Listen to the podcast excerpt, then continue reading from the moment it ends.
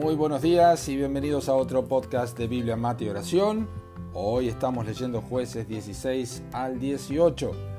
Nuestro episodio de hoy se titula Solo sé que no sé nada. El texto es jueces 16:10 y dice, y le dijo, Sansón, los filisteos sobre ti.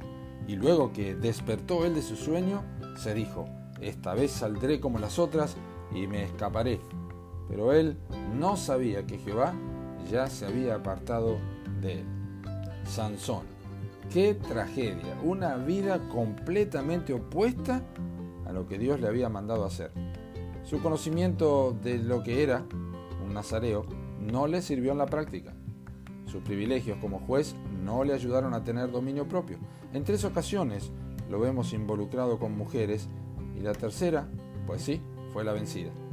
Pero no fue cualquier circunstancia, y es por eso que la Biblia revela el nombre de esta tercera mujer, Dalila. Su significado, débil.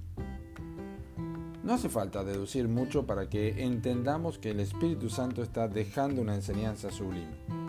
El impresionantemente fuerte Sansón es derrotado por la débil Dalila. Una contradicción destacable si tenemos en cuenta que cuando Sansón finalmente percibió que jugaba con fuego, ya fue demasiado tarde y fue vencido fatalmente. Esta vez saldré como las otras y me escaparé, fueron sus palabras. Pero fueron las palabras de un hombre presumido, no de un hombre de fe. Y la razón de esto es doble.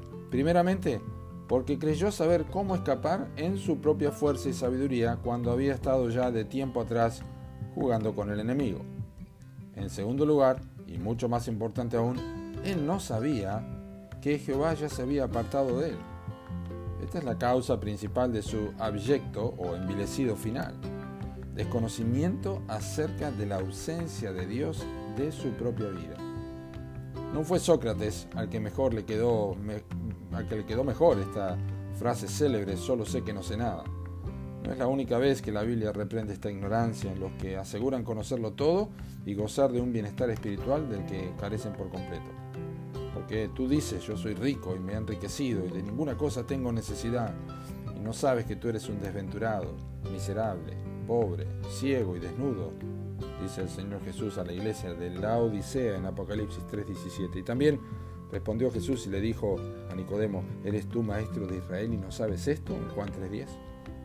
Quien se apoya en su propia fuerza y entendimiento para desarrollar un mecanismo de liberación oportuna de las consecuencias que eventualmente le ocasionen sus pasiones y pecados es un ciego y miserable y no hará falta más que una débil Dalila para evidenciar su necedad y su grave error.